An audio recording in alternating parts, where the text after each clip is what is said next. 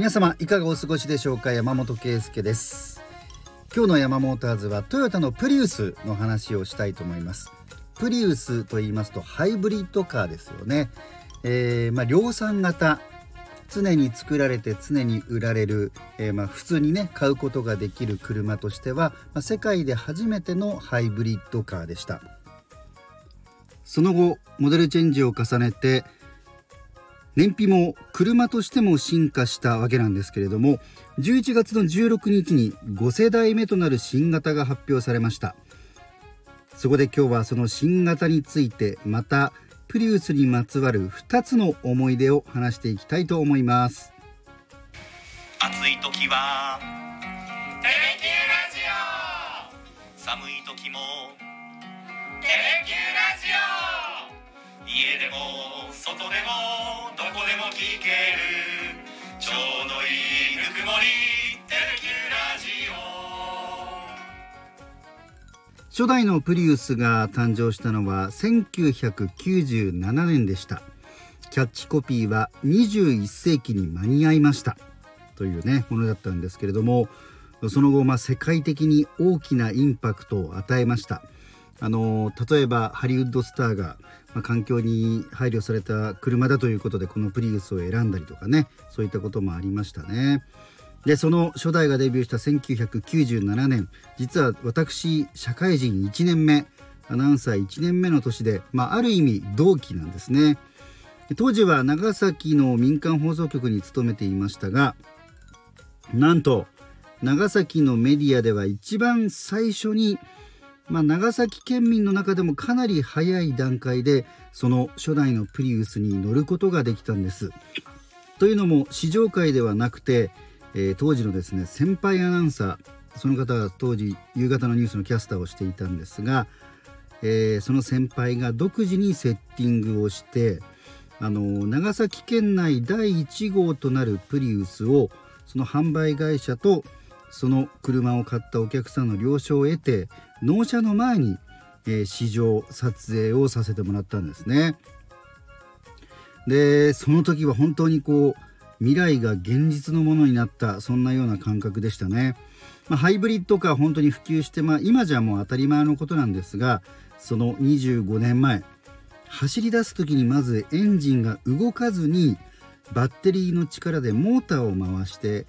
スタートするんですね。そして途中からエンジンが動くでしばらく走ってスピードを落とすと今度はエンジンが止まるということでまああの今となっては皆さんたくさんの方が乗っていてねそういった動き方をするのはもう普通になっていますがまあその最初に出た時は本当にインパクトがありましたよね。それからトヨタのこのハイブリッドっていうのは、まあ、最初から複雑な構造を採用したというのも非常にポイントでした。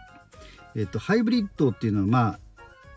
もともとね、えー、2つのものをこうが一緒になっているって両方あるっていう意味ですけれども、えー、車のこの場合はガソリンなどで動くエンジンそして電気で動くモーターその両方を使うものですよということですが、えー、車によってはですね非常にこうシンプルなものもあるんですね。ハイブリッドいろんな種類がありましてエンジンは常に動きながらモーターがサポートする程度にこう走る力をアシストするというようなあのシンプルな構造のものもあるんですけれどもトヨタは最初からその非常にそのバッテリーモーターとエンジンがえー、複雑にこうね行ったり来たりするようなことができるよりこう燃費も良くなる構造を最初から導入したということなんですよね。でその初代1997年デビューの後に、まあ、2世代目モデルチェンジをするわけなんですが、えー、だいぶ経ちましてから2世代目の中古車を私買いました。でマイカーとしてスプリウスに乗るとエンジン車では味わうことが少ないその燃費の変化を肌で感じるっていうのね、えー、ことに驚きましたね。例えばどういうことかと言いますとこちら福岡で言うと、えー、福岡市と佐賀市を結ぶ三瀬峠というのがありますが、えー、そこを走るとこう上まで登る時は、まあ、燃費が落ちるこれはどのあのエンジン車もねもともとのエンジン車も一緒ですけれどもしかし下りになるとこういったあの最近まあハイブリッドその他の車もそうですが、えー、車が走るタイヤが回る力を利用してバッテリーにこう逆に充電をしていくわけなんですよね。なので、まあ、下りもともとそのあんまりこうエンジンを使わなくていいので燃費はいい傾向にはなるんですがそれにプラスしてこういった車っていうのはぐんぐんそのバッテリーに充電をしていくわけなんですよね。で充電が進めば進むほどその後モーターだけで走る時間っていうのが増えるので下りが終わってからもしばらくこういい燃費で走ることができると。何と言いますか燃費を楽しむ運転と言ったらいいですかねそういったものをやっぱり初めてこう実際に、えー、体感したあそういう楽しみ方もあるんだっていうことを感じましたよね。でプリウスはその後もモデルチェンジを重ねて進化をしていくわけなんですけれども、まあ、同時に、ライバルたちも増えました、各メーカーがハイブリッド車を世に送り出すさらにはここ最近は電気自動車 EV も完全に市販モデルとしていろんなメーカーが出してきてますよね。でさらに同じトヨタの中でもしばらくハイブリッドはプリウスだけだったんですけれども高級車ミニバンコンパクトカーあとこうお仕事用の車などにもこのハイブリッドが採用されていきました。なのでプリウスが特別な存在というものではなくなってきたんですね。でそういう中で今回11月16日に5世代目のプリウスが発表されました。でいろんな各記事を読みますとプリウスこれからどうしようかという中でまあ一意見というかねあのそれがすごく中心になったわけではないようなんですがタクシーとかそういうビジネス用にもう特化してするのも一つの選択肢ではないかというプリウスがですねそういうことも、えー、意見として出たそうなんです。まあ、それぐらい、えー、以前デビューした時はもう本当に唯一無二の存在だったんですがハイブリッドモデルがどんどん増えていく中でこれプリウスはどういう存在であるかということがかなり議論されたそうです。で、えー、まあその結果、まあ、トヨタが出した答えというのがよりこう個性的なモデルデザインも追求して走りも追求してエモーショナルなモデルにしようということで開発されたそうです非常にこう、まあ、端的に言うとスポーティークーペスタイル、まあ、4ドアは4ドア5ドアか。5ドアなんですけれどももうかなりあのクーペスタイルですよね、えー、スポーティーな印象がより強まりました。で前のあの顔の部分はえー、っと今年発表された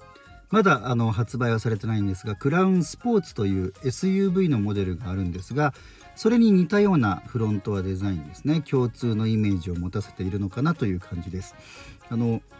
カタカナのこの字型のようなライト。これ、まあ、カタカナのこうグッとこう鋭くちょっとしたような。そしてリアのデザインは、えー、こちらはもうすでに発売されています。クラウンのクロスオーバー。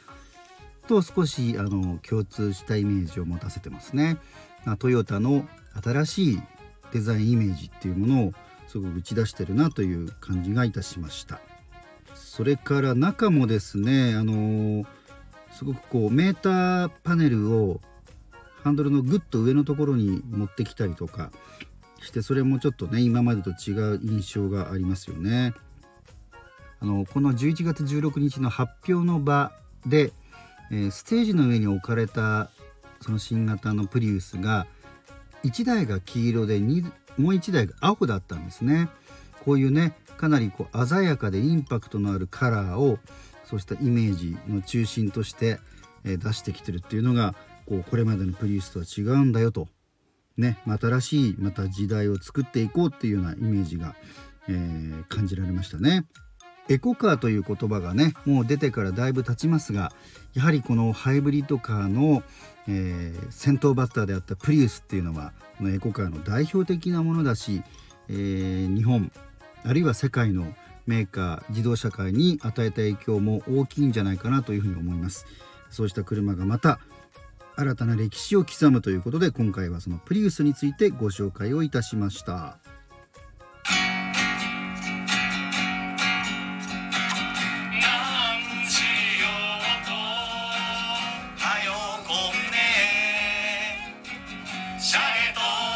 time.